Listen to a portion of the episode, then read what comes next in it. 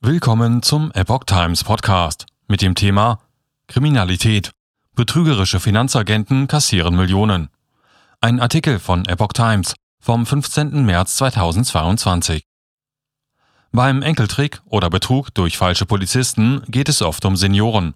Hochprofessionell arbeitende Banden, die im Internet mit großem Geldgewinn werben, haben eine andere Zielgruppe im Visier. Leute mit dickem Portemonnaie. Mit einem vermeintlich lukrativen Lokangebot und 250 Euro ging es los. Zwei Monate später hatte der Mann rund 300.000 Euro in den Sand gesetzt. Das Geld, das er wohl unwiederbringlich an Betrüger verlor, hatte er sich teilweise von Freunden geliehen. Dabei wollte der 81-Jährige eigentlich seiner Tochter einen Zuschuss für den Kauf einer Wohnung spendieren. Das ging komplett daneben, sagte er. Der Mann ist Opfer einer Masche geworden, mit der Kriminelle seit einigen Jahren das große Geld machen. Vermeintliche Anlagevermittler versprechen kräftigen Reibach, arbeiten mit professionellen Internetauftritten von Handelsplattformen und locken mit Bildern von Prominenten, die angeblich mittels sogenannter Kryptowährung exorbitante Gewinne erzielt hätten. Arglose Opfer überwiesen hohe Summen, teils Millionenbeträge, sagt Dieter Abstein, Leiter des Dezernats Wirtschaftskriminalität im Polizeipräsidium Karlsruhe. Das Vorgehen ist nach Angaben der Ermittler dabei meist sehr ähnlich. Mal trudelt eine E-Mail ein, mal ruft jemand an, mal ist es ein Link im Netz.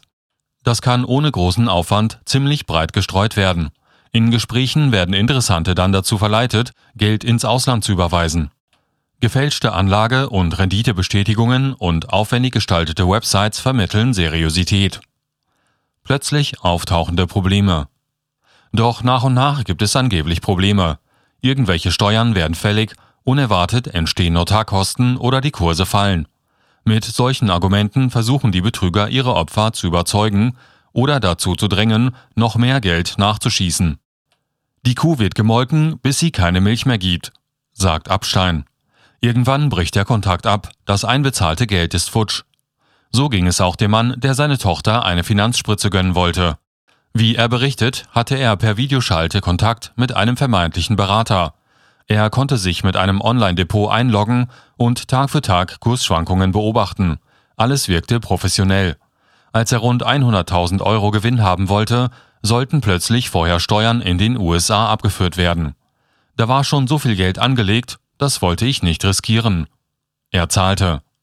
Irgendwann meldete sich dann der angebliche Chef des Vermittlers, sein Kollege habe einen Fehler gemacht, viel Geld sei verloren, wenn der 81-Jährige nicht nachzahle.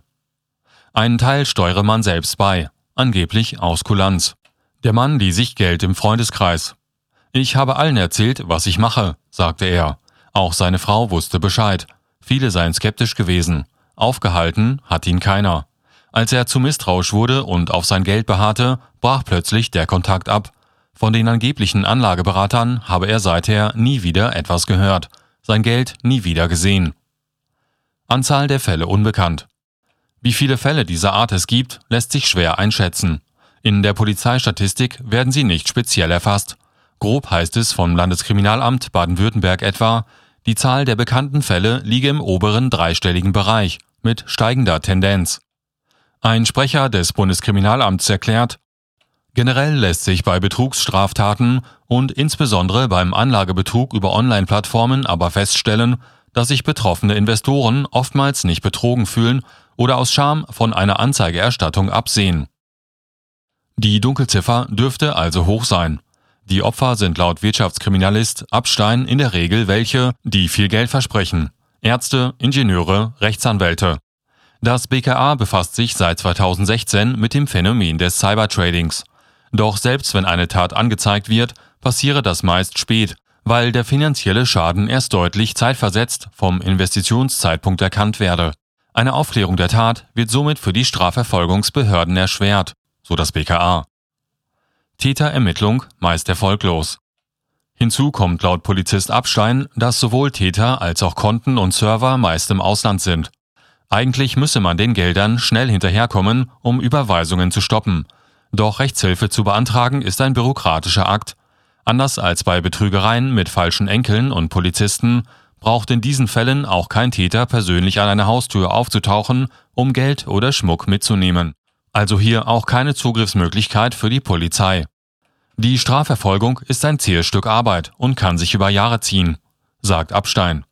So heißt es auch in einem Schreiben der Staatsanwaltschaft Mannheim zum Fall des 81-Jährigen. Es liegen keine erfolgsversprechenden Ermittlungsansätze zur Identifizierung der Täter mehr vor.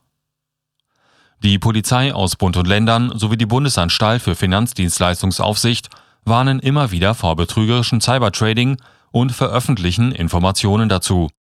Rückblickend hätte er eher stutzig werden können, räumt der 81-Jährige heute ein. Schon das Verfahren zum Einrichten des Kontos sei sehr aufwendig gewesen. Seinen Personalausweis musste er in der Kamera halten, Fragen auf Englisch sollte er bewusst mit falschen Angaben beantworten. So hatte der Finanzagent es ihm gesagt. Am Ende sei es schwer gewesen, den Absprung zu finden.